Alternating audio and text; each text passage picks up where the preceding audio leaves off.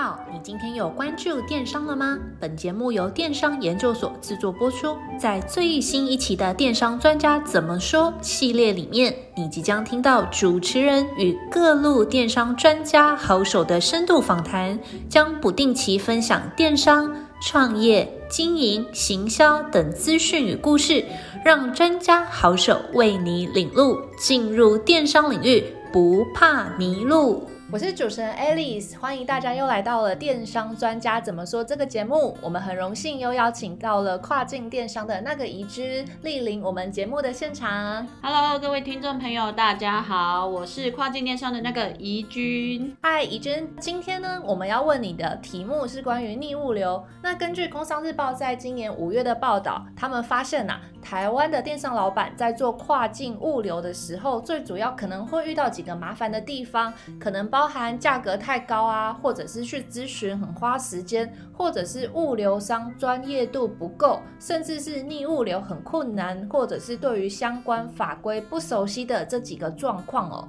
那在我们前面几集，其实我们也跟你有聊过了大部分的物流问题，但是今天想要特别针对逆物流的部分来好好的谈一谈哦。那第一个问题就是想问怡君，消费者退货到底应该要怎么办呢？OK，好，我觉得今天这个议题也蛮有趣，因为其实我们在跟很多的跨境电商的卖家在聊的时候，最常发现，其实很多人就是会因为要处理逆物流，就是消费者退换货这些事情，觉得太麻烦了，然后就就放弃了这条路。因为对，因为如果就是呃，举例来说，如果像你是台湾人的话，你如果在美国当地就是没有一些呃，像这种仓仓储人脉啊，这一这一些，或是知道怎么样去跟当地的仓储去做一些接洽的话，其实很大部分啊，很多台湾的卖家会选择好把退货退回台湾，然后再处理。可是其实很没有必要，因为你大老远把货送过去到消费者手上，结果又把这个货送回来亚洲，其实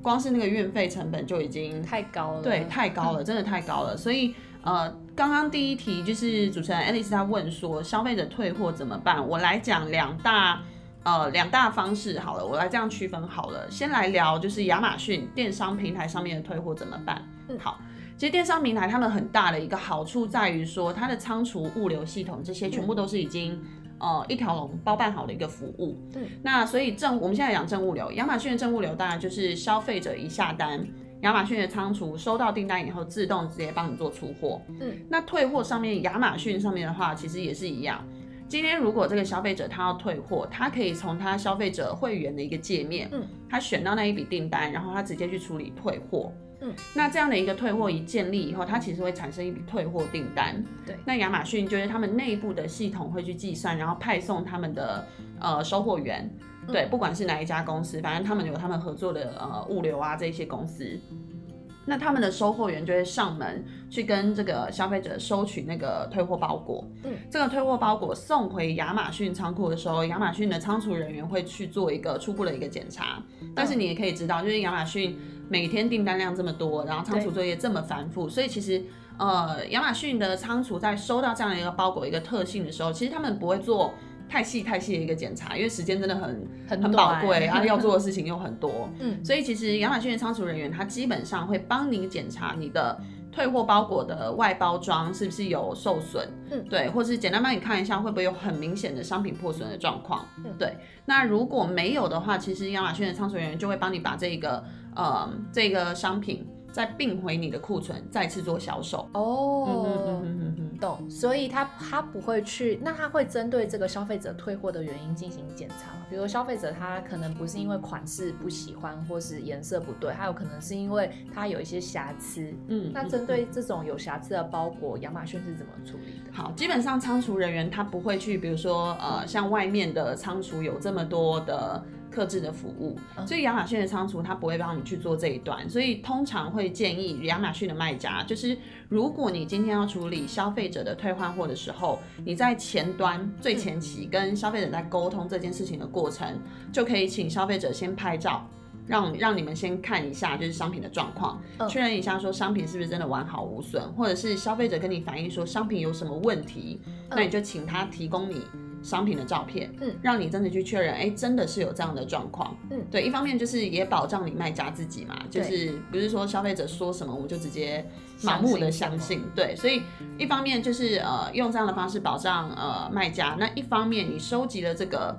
消费者反映的照片以后，你也可以去做一些你产品上面的一些优化跟改良，嗯，嗯，其实它这样子的一个过程是非常非常有效益的。对，所以呃，这这一种事情就是需要在卖家在跟消费者。呃，在讨论退换货的时候，前面就要处理好了。这不是仓储，呃，亚马逊仓储。但因为会有这个问题，是因为假设今天我是亚马逊的仓库，我收到了一个退货订单，那我一样是把这个呃这这个包裹排到我的库存里面去。可是这个库存有可能是有问题的商品，那会不会造成我下一个消费者在订购同样的商品的时候，我就不小心哇中了奖？是有可能的，就拿到了有问题的，是有可能的，是有这样的几率的，就是有可能他们在检查。过程当中，哎、欸，其实可能没有到非常非常的仔细，就是，嗯、就就仓储作业是这样的，就是大家仓储非常非常忙碌，所以一定会有一些状况是，哎、欸，他没有检查到一些比较细部的一些问题，然后就把这样的商品又并回库存，再次做销售，是有可能下一个消费者有可能拿到。呃，可能不是这么，就还是会有一点点瑕疵的这些商品。哦，对，是有这样的状况，但其实这样的几率相对会比较低啦。嗯，对。嗯、那如果是呃，因为刚刚主要讲的是，如果这个商品完好无损嘛，会并回库存。嗯、那如果是这个呃商品它真的有问题的话，对，那比如说不管是外包装，嗯、对，其实外包装很破损的话，其实亚马逊基本上也不会让它再次并回库存，对，再销售，因为其实。嗯对消费者而言，他的消费体验会不好，他就会对亚马逊这个平台有不好的印象。嗯，所以不管是外包装或者商品有明显的一些破损状况，嗯，亚马逊基本上会直接标示这一个商品是不可以再销售的。哦，对，那不可以再销售的话，有几种状况。如果是呃，只是因为一些包装的问题啊，嗯，亚马逊可能会有的一个做法是，他可能把它并进，他把它挂在，嗯、呃，我想一下，我想一下这部分怎么讲哈。大家如果呃，有机会，大家可以上亚马逊的平台去找一些商品，嗯，然后其实亚马逊的平台商品目录，你会发现说它其实有非常多不同的卖家，对，单一个商品有好几个不同的卖家。嘛，超多，对对对。那有时候你把那个呃卖家来源往下展开的时候，你有时候可能会看到 Amazon Warehouse 亚马逊仓库，对。那一种货呢，就会是啊、呃，就是比如说亚马逊看到，哎，这个包装已经破损了，嗯、可是它其实这个商品是好的，还可以再卖哦，所以他可能会把它挂在亚马逊仓库的名义之下，重新销售这一个商品。嗯，那这个商品通常，比如说我一个原本定价十九块九九的商品，嗯，亚马逊可能会用，因为它外包装破损嘛，嗯，他就会去用十八块九九或十七块九九去做销售。那每有些消费者他不在意包装这个问题，嗯，他就会愿意购买这样的一个商品。哦，对，所以会用这样，亚马逊会用这样的方式去重新销售。那如果是真的是那一种商品真的也破损了，真的没有办法再卖了，那就会是亚马逊也会在后台告诉你说这个商品不能卖了，要丢弃。嗯，对，这个是跟亚马逊端的。呃，逆物流配合上面的一些一些细节。嗯嗯，好，谢谢怡君很详细的介绍。就是这个 Amazon 它会呃针对这个退货的包裹，先去判断它的呃完整或是不完整，然后后续会有一些相对应的处理机制。如果今天一个在海外购买台湾电商品牌的消费者，他除了退货之外，他有额外的需求，就是他想要换货的话呢，那在跨境电商。这一端要怎么处理？嗯，这个的话一样是看说你的整个物流配送上面你是有搭配呃，比如说当地的仓储嘛。嗯、举例来说，呃，我们讲两个物流配送情境好了。如果你是从呃消费者从美国下单，嗯，然后你你但是你在美国境内没有跟任何的仓储配合，不管是亚马逊仓库或者是其他的海外仓，嗯，没有任何仓库配送的话，呃，配合的话，基本上你就要从台湾。把这个商品卖到，到对，寄到，不管是走国际快递啊，嗯、还是怎么样的方式，嗯、寄到美国消费者手上嘛。嗯嗯、所以用这样子运送的方式的话，其实退货上面就会很麻烦。对，除非你这个商品的价值很高，不然基本上不建议你再把这个商品大老远送回亚洲，因为那个运费太高了。嗯，对你一个你卖一个可能呃十块九九九块九九的东西，你有必要支付运费还比这个商品还贵的？那个运费回来嘛？当然不要啊，那那人家就会对，通常就会直接说啊，消费者，那我这个就送你好了，嗯，对，然后或者是你直接要把它丢掉还是怎么样都可以，嗯，对，所以如果你是用呃国际快递啊，直接从台湾寄送过去的话，通常会是这样的一个处理方式，嗯、除非你的这个价呃商品真的它的价值很高，嗯，才会有那个意义把它送回来去做一些维修啊，或者是后重新包装这些。所以呃用国际快递配送的话，处理逆物流相对比较麻烦，但是。如果你是有在美国境内去配合仓库的话，那亚马逊就不用讲了嘛。刚刚已经介绍过它的退货机制，像是呃，如果你在举例来说，呃，Cyberbiz 的现在的主打是美国嘛，嗯，假设你在美国境内是有配合的第三方的海外仓库，那通常这些海外仓库都一定会有退换货的服务。嗯所以今天一个消费者，他今天如果要呃退货的话，你一样可以去产生一个这样的退货标签。那这样的一个退货就会直接退回你配合的海外仓库。嗯那海外仓库的人员就会帮你去做呃细部的一些检查，然后并回库存，或者是帮你去做一些其他的一些处理。对，那呃这个部分我也可以稍微多讲一些，就是海外仓库的话，它其实就是品质就会呃稍微跟亚马逊仓库有点不一样。嗯对，那这个东西就是就是有利有弊嘛。亚马逊它有它自动化的便利性，可是它在订单量这么大的状况下，它处理的细致程度相对没这么高。对，可是海外仓库它可能接的单量相对比较少，嗯，所以它的仓库人员可能会有比较多的一些时间跟心力去帮你做一些细部的一些检查。哇，好难选哦。对对对对，其实有利有弊啦，看你的商品的特性有没有需要用到怎么样的一些品质，对。但我想问的是，像在台湾跟 Cyberbiz 合作的话，今天这个消费者他如果要退货的话，他直接从系统去点选，哦，从他的品牌官网的订单去点选说他要退货，那我们系统就会自动发动逆物流的服务，把这个东西接到这个仓库或接回呃原本他出货的地方。那我想问的是，在这个境外。呃，做生意的这一段，假设今天合作的仓库不是 Amazon 的话，而是这种第三方的仓储物流，那呃，我们的 system 有办法追踪到这一段，就是有办法掌握到呃这些进度，是可以的。其实呃，真的要精准的来说的话，我们有办法追踪这个退货标签，呃，退货包裹的。呃，所在位置跟他退货的进度，其实我们基本上不是跟仓储去做串接，嗯、我们是跟仓储他们串接的呃物流。对，我们是跟，因为仓库通常会跟他们的物流商去有做他们这样的一个系统之间的串接。对对，有一些有啦，就是有一些比较没有，就是看那些仓储的自动化程度。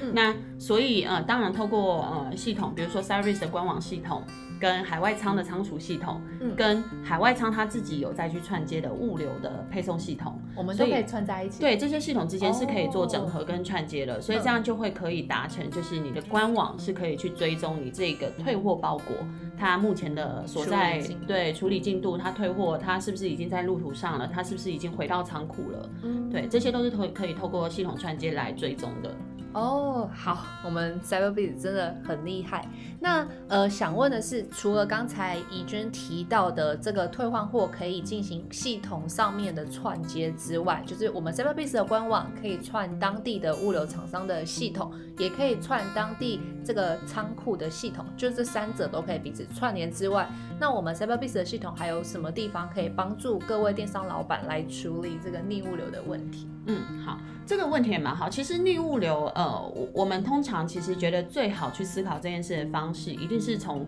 今天会产生逆物流。其实逆物流这件事情的处理的品质的好坏，会很大幅程度的去影响到消费者在你这个官网的消费体验。嗯，对。那有时候你甚至去爬一些就是消费者的评论，你会看到他们对于就是甚至是对于退货跟换货退款这一些上面的一些呃怨言，对，怨言真的是怨言。所以其实呃刚刚提到，其实呃除了 Cyberbiz 系统，其实除了逆物流的一个问题以外，其实呃我们更在我们我们另外一个思考角度是，消费者会更在意退货只是他把货送回来，可是他更在意的是他款项有没有被退回来。对，所以退款问题，对，其实退款是跟退货问题是绑在一起的。嗯，所以透过 Cyberbiz 的系统，就是让呃，这些消费者他可以直接在官网上面就是登入他的会员页，然后他今天只要哎，他确定他想要退货，那他也跟就是卖家沟通好、商量好，那你怎么样去做一些处理以后，他甚至可以直接在前台直接取消订单。嗯、那取消这一笔订单，然后或者是呃，他点选退货，那这个款项就会自动直接款项的部分真的就是全自动化，看他是刷卡还是他是用 PayPal，那退款部分也会直接就是退回这个消费者的账户。对，其实我们过去也是。尤其最近啦，就是美国的第四季大档嘛，所以在物流的状况上面，相对问题会稍微比较多一点。嗯，所以像我们最近也有处理过，就是美国的消费者真的会有呃，比如说收不到货啊，或者会需要退货的这种处理。其实他们最在意、最在意的是钱，是钱。对他，他即使他这个货品没有达到他的要求，或者他没有拿到这个商品，或者他要退这个商品，他最终最在意的还是他的款项有没有被拿回来。嗯哼，对，所以在退货议题上面，更重要，消费者在意的是。退款，那这个退款，我们他们会有一个预期的期限吗？或者是我们 service 最快可以处理到什么样子的？基本上透过系统的方式的话，基本上消费者一点选那个款项，就是很快马上就回到呃回到消费者的账户之中，当下立即就会，可能也不会到当下立即，那要看各家对，要看各家银行的处理作业时间，嗯、所以这一个比较会是呃。各家信用卡公司就是银行端的作业的处理时间，嗯、但是那些时间通常也不会超过个一天啊，或者两天，其实还蛮快的。真的是非常快。对，因为就是消费者对钱这件事情是很在意的，嗯、是急的，所以其实基本上也不不能。